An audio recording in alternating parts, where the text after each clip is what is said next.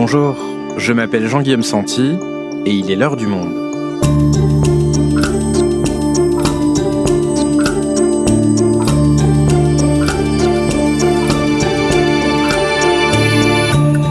Aujourd'hui, comment l'Eldorado des crypto-monnaies s'est effondré en l'espace de quelques mois. En novembre dernier, le Bitcoin atteignait pourtant un pic historique. Un Bitcoin valait alors près de 70 000 dollars. Depuis, il a perdu plus de la moitié de sa valeur.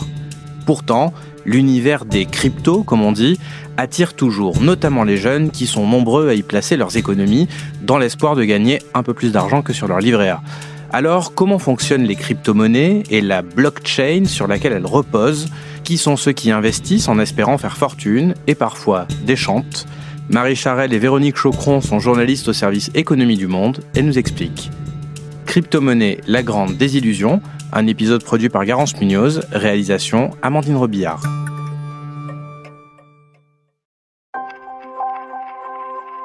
Arthur avait à peine 25 ans quand il commence à s'intéresser aux crypto-monnaies. J'ai acheté mes premières euh, fractions de Bitcoin euh, en 2018 ou 2019. J'ai parlé avec beaucoup de gens, j'ai beaucoup lu, euh, je suis ingénieur de formation, donc voilà, ça me faisait pas très peur de plonger dans les papiers qui expliquent le principe technique derrière. La première fois que j'ai acheté des bitcoins, le bitcoin était à 8000 euros. Et euh, quelques mois après, il y a eu le début du, euh, du, gros bull market, donc tout de suite une stratosphérisation des cours. Et ça, ça a été un peu grisant. Et, euh, et là, je suivais pas mal. Je crois que de mémoire, j'avais dû acheter 8000 euros de bitcoin. J'ai dû monter à 20 000 euros de bénéfices, quelque chose comme ça. Et en fait, il y a eu un crash aussi en mai 2021, juin 2021, enfin voilà, jusqu'à septembre 2021. Ça a été plutôt négatif. Tout s'est vraiment cassé la gueule. Et là, j'ai vu mes profits fondre. Et donc, je suis sorti, j'ai un peu panic quit euh, à ce moment-là, donc j'avais revendu l'essentiel de ce que j'avais. Mais cette première expérience ne le décourage pas et il retente sa chance, persuadé que cette fois, c'est la bonne. En fait, il y a eu un, nouveau bull market qui s'est euh, remparé du marché à partir de septembre-octobre 2021. Et à ce moment-là, je suis re-rentré. le, parfait pigeon, parce que je suis sorti euh, au moment où ça descendait. Et euh, je suis revenu au moment où voilà, il y avait à nouveau, un bull. Donc j'ai raté des gros gains, mais voilà, je suis rentré. et là, vraiment, c'était ce qui avait achevé de me convaincre. On va dire, j'étais rentré par conviction, j'étais sorti par frousse. Et là, ça repartait à la hausse. Donc là, c'était sûr que j'y croyais à fond. Donc j'ai mis progressivement tout mon argent dedans, 80% de mon argent perso, mais pas sur des cryptos volatiles, une grande part sur du stablecoin. Un stablecoin, c'est un token, un jeton, une crypto dont le cours est indexé sur une autre valeur, c'est-à-dire euh, une monnaie de la vraie vie, donc concrètement le dollar dans 90% des cas. Et en fait, du coup, euh, moi, c'est ça qui m'a le plus heurté, c'est que euh, j'avais donc deux tiers de mon argent en toute connaissance de cause sur un protocole qui n'avait aucune raison de faillir parce qu'il n'y avait aucun historique de faillite. Il n'y avait qu'un signe noir pour les détruire. C'est ce qui s'est passé. Et donc, du coup, bah, j'ai vu euh, très concrètement 60 000 euros hein, se volatiliser en 48 heures.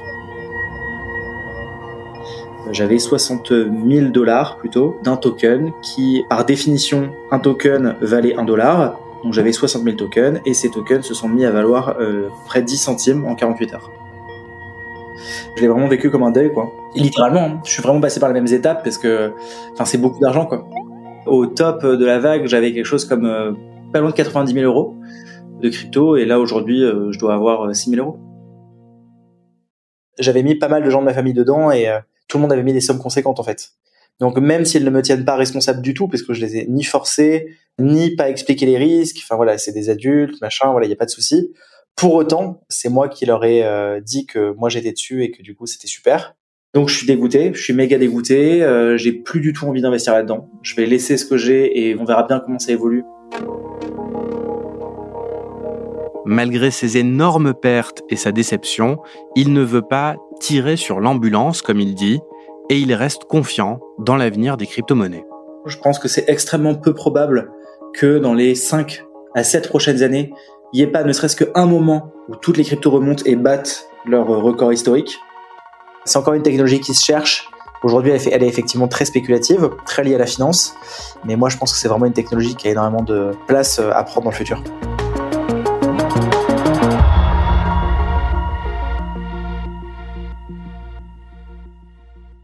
Marie, on vient d'entendre le témoignage d'Arthur qui a beaucoup perdu dans les crypto-monnaies. Alors déjà, revenons au tout début, au BABA. Alors si j'ai bien compris, ce sont des monnaies qui reposent sur une technologie qui s'appelle la blockchain, c'est ça?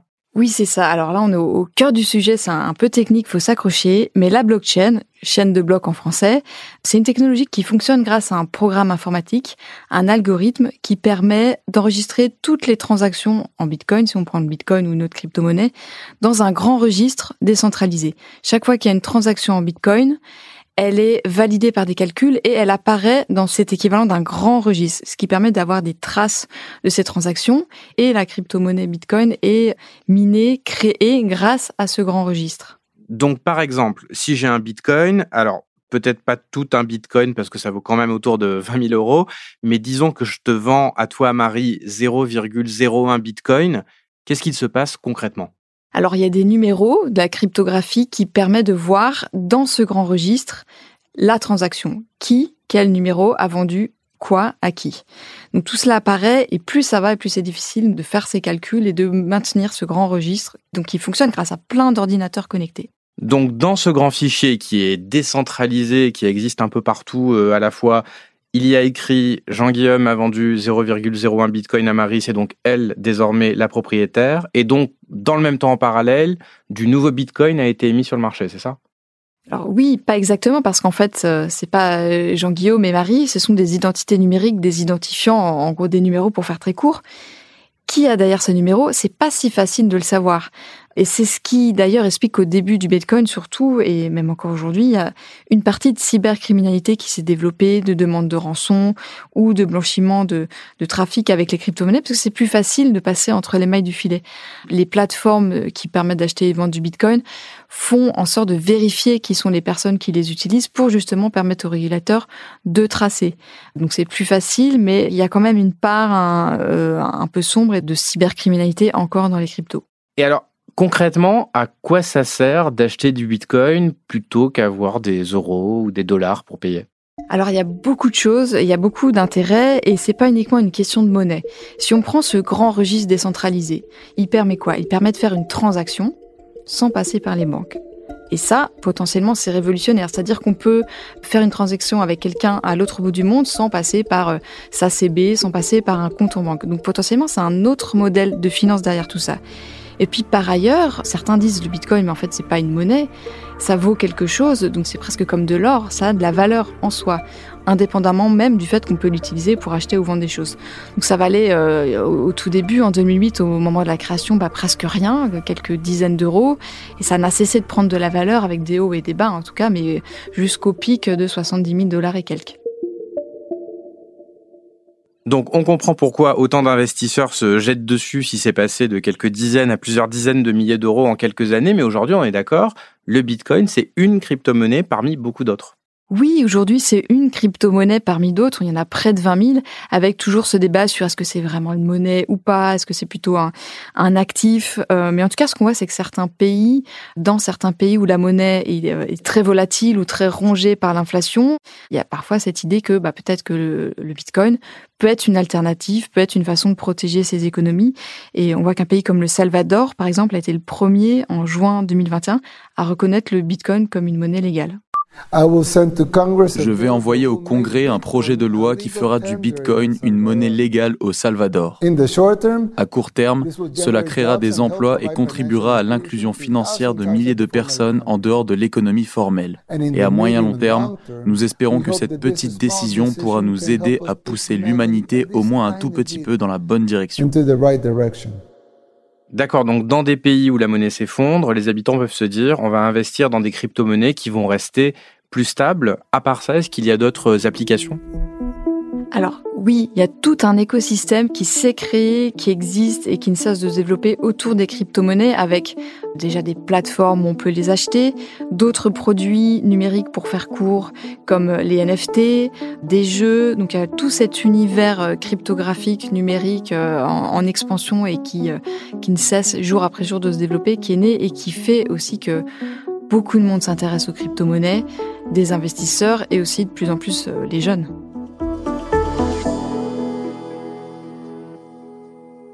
Alors justement, d'après une étude réalisée par le cabinet de conseil KPMG en janvier dernier, 12% des Français de moins de 35 ans, c'est beaucoup, ont déjà acheté des crypto-monnaies contre 8% pour la population générale.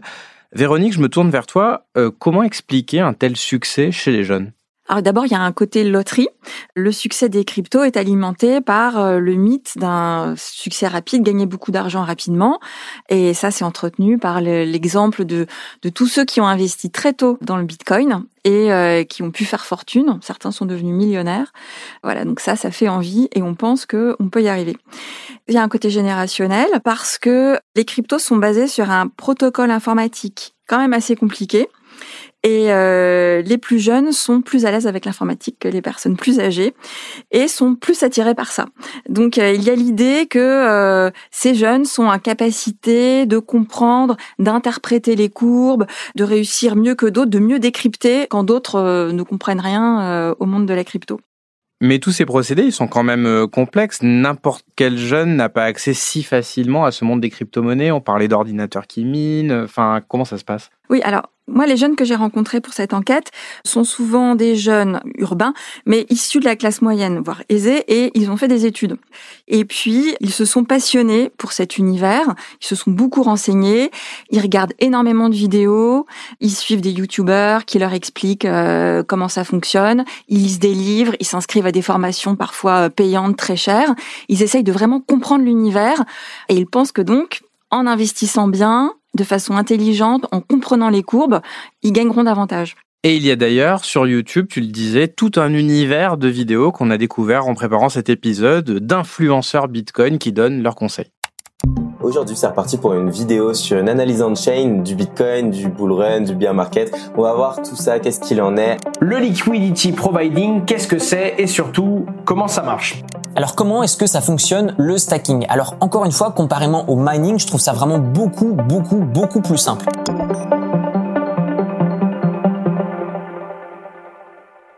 Et donc, puisqu'on parle de jeunes, Véronique, on ne parle pas non plus de sommes énormes ou de dizaines de milliers d'euros. On peut vraiment investir son argent de poche quasiment dans le Bitcoin. Oui, c'est ça. En fait, les jeunes qui investissent, ils investissent euh, l'argent donné par la grand-mère à Noël euh, ou euh, ce qu'ils ont gagné en faisant un petit job. Donc, par exemple, moi, j'ai rencontré Joseph qui a 20 ans et lui, il a investi ce qu'il a gagné en vendant des panini au crous de sa fac. Voilà, chacun met ce qu'il peut. Et puis, ils, voilà, ils essayent avec leurs différentes techniques. Donc, soit ils y vont à l'aveugle, ils misent tout sur le Bitcoin, ou ils ont chacun euh, une monnaie, une crypto-monnaie euh, de préférence. Et puis j'ai rencontré un jeune homme qui lui euh, avait mis en place une technique et donc il investit chaque semaine, le même jour, le mercredi, à la même heure, la même somme sur du Bitcoin. Voilà, il pense que ça, c'est une méthode efficace qui va lui permettre de gagner beaucoup. Donc il y a un aspect jeu, on met de l'argent toutes les semaines, on regarde si ça monte, on espère euh, miser sur la crypto-monnaie gagnante et faire un bénéfice, mais il y a aussi un aspect politique à l'origine des crypto-monnaies. Et Marie en parlait, c'est l'idée de se passer des banques, de banques centrales. Est-ce que ça aussi, ça attire les jeunes? Ah oui, alors ça c'est un discours qui marche très très bien sur les jeunes. En fait, on peut dire qu'il y a eu une évolution dans cet aspect politique. Au début, à l'origine du Bitcoin, l'idée c'était de se passer euh, des institutions monétaires du système capitaliste. Il y avait un peu cette idée-là, et donc on parlait plutôt de communauté euh, crypto-anarchiste, plutôt à gauche politiquement. Et puis euh, là, on est plus dans une phase euh, libertarienne au sens américain, c'est-à-dire de libéralisme euh, économique total, où l'idée c'est de se passer euh, des États, des banques centrales et de suivre par exemple des figures comme euh, Elon Musk, qui aujourd'hui parle beaucoup beaucoup des, des cryptos. Et donc c'est l'idée d'une monnaie sans contrôle, plus libre. Chacun peut y accéder sans passer par un intermédiaire, comme le disait Marie tout à l'heure. Voilà, et ça c'est notamment le discours de Asher. C'est le, le plus gros YouTuber crypto français et euh, lui, il relaie beaucoup ces idées-là. C'est exactement la même chose. Donc si vous avez quelqu'un qui vous maintient que c'est du vent, le Bitcoin, expliquez-lui que c'est autant du vent que toutes les autres monnaies qui existent dans le monde. Toutes toutes, toutes, et même les minerais. Le jour où on se lèvera et on dira que l'or, ben en fait c'est pas précieux, c'est juste un caillou, eh bien l'or il vaudra plus rien. C'est exactement la même chose. À la différence que ça, c'est du vent qui a été créé par les États, les banques et les gouvernements, alors que le Bitcoin a été créé par le peuple. Et on l'a valorisé par le peuple, il est utilisé par le peuple et il est gouverné par le peuple. Et donc tout le monde. Mais cette idée qu'il n'y a plus aucun intermédiaire, elle est quand même un petit peu faussée aujourd'hui. Sauf erreur, on peut acheter quand même des cryptos par euh, Lydia, par exemple, de manière très simple, ou d'autres plateformes numériques qui permettent ça. Donc il y a quand même un marché des intermédiaires qui est en train de se créer pour faciliter le processus. Oui, c'est ça. Pour le grand public, euh, il faut passer par des plateformes ou des intermédiaires qui permettent d'acheter et de vendre euh, ces cryptos. Donc euh, ça, par contre, c'est très simple. Autant l'univers crypto est compliqué, autant acheter des cryptos, c'est très simple, notamment bah, sur des plateformes, des applications comme Lydia. C'est une application de paiement très populaire chez les jeunes. Et là, c'est très très facile d'acheter un petit bout de crypto sans aucune difficulté. Et Marie, cette idée que les cryptos euh, enlèvent du pouvoir aux grandes institutions euh, du capitalisme, est-ce qu'elle est correcte? C'est vrai que ça squeeze les banques centrales et les intermédiaires financiers classiques, mais c'est parfois au détriment des personnes qui investissent sur ces crypto-monnaies parce que les banques centrales, le système bancaire euh, traditionnel, ça a aussi quand même un intérêt. C'est-à-dire quand on perd son argent, il y a des garanties, il y a des protections, toutes ces régulations qui peuvent parfois sembler un petit peu lourdes, bah c'est aussi pour protéger les épargnants. Dans l'univers des cryptos, parfois on peut perdre tout son argent ou on peut se le faire voler sur une plateforme euh, pas très réglo, mais là il y a personne, personne pour rembourser, personne pour vous protéger. Mais maintenant que des plateformes se développent, que les GAFA s'en mêlent, Facebook avait même tenté de lancer sa propre crypto-monnaie, Libra, en 2019, on s'éloigne quand même de la monnaie citoyenne, entre guillemets, des débuts. Véronique, dans ton enquête, tu parles de désillusion. Qu'est-ce que tu veux dire par là? Alors, bon, déjà, il y a une désillusion conjoncturelle liée à l'effondrement euh, du marché tout récemment. La crise économique post-Covid la guerre en Ukraine ont tout bousculé, les cours des cryptos se sont effondrés. Voilà, donc le Bitcoin a perdu plus de la moitié de sa valeur. Il y a beaucoup d'investisseurs qui ont perdu beaucoup d'argent. Donc, on savait que les crypto-monnaies étaient un marché très volatile. C'est pas vraiment une surprise. Et d'ailleurs, moi, les jeunes que j'ai rencontrés se sont pas dit je vais tout vendre, etc. En gros, ils ont, ils sont déçus évidemment, mais ils laissent euh, leurs billes euh, dans les cryptos et ils espèrent bien que ça va remonter euh, dans les prochaines semaines, prochains mois. Dans la vraie désillusion, enfin la déception, c'est porte sur le fait que finalement les crypto-monnaies suivent le cours de l'économie réelle. Ce n'est pas un monde à part, contracyclique, qui permet de justement de contrebalancer les effets d'une chute des actions en bourse. C'est ça le problème. Et comment est-ce qu'on l'explique que finalement c'est totalement lié, ça suit le cours de l'économie réelle? Les crypto-monnaies ont été victimes de leur succès. Il n'y a plus seulement euh, des particuliers qui investissent dans les cryptos, il y a tout ce qu'on appelle les investisseurs institutionnels, donc les gestionnaires d'actifs qui gèrent euh, l'épargne euh, de tous les épargnants dans le monde, des fonds d'investissement, des grosses entreprises. Eux, ils ont aussi investi beaucoup dans les cryptos, dans le Bitcoin. Or là, en ce moment, les banques centrales remontent leurs taux parce qu'il y a de l'inflation, c'est la fin de l'argent facile et les investisseurs institutionnels sortent des actifs les plus risqués. Ça, c'est un mécanisme traditionnel. Et donc, ils sortent des bitcoins. Prenons un exemple, un fonds d'investissement qui avait du bitcoin, l'économie flanche, il considère que le bitcoin est un actif trop risqué, il va donc le vendre pour préférer des investissements plus sûrs. C'est la loi de l'offre et de la demande. Si beaucoup vendent des bitcoins en même temps et qu'en face, il y a peu de monde pour en acheter, ah ben, le prix baisse mécaniquement. Donc si je résume, c'est plus compliqué que prévu de faire fortune avec les cryptos, ou en tout cas le monde des cryptos n'est pas protégé euh, du capitalisme traditionnel, il suit le cours de l'économie réelle. Est-ce qu'il y a d'autres critiques autour de cet univers qui émergent avec le temps? Oui, en particulier pour le, Bitcoin et sa consommation énergétique. Parce que ce fameux protocole qui fait tourner le, le, système, il est de plus en plus lourd à faire tourner, il est de plus en plus consommateur en électricité. C'est-à-dire qu'avant, euh, un, mineur, entre guillemets, ça pouvait être vous et moi avec un ordinateur maison.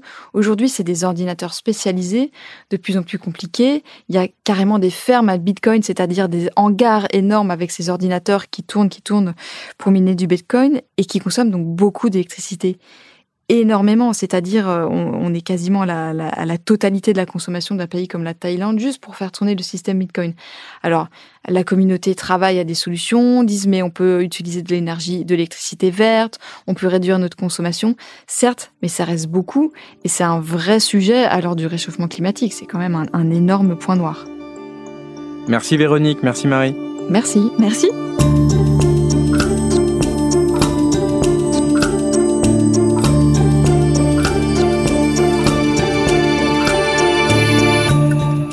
Si vous souhaitez en savoir plus sur les crypto-monnaies, vous pouvez retrouver les articles de Véronique Chocron et Marie Charel dans la rubrique Économie en allant vous abonner sur notre site.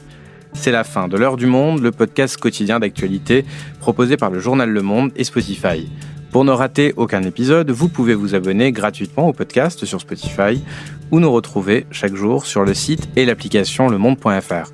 Si vous avez des remarques, suggestions ou critiques, n'hésitez pas à nous envoyer un email à l'heure du monde @lemonde.fr. L'heure du monde est publiée tous les matins, du lundi au vendredi. On se retrouve donc très vite. À bientôt.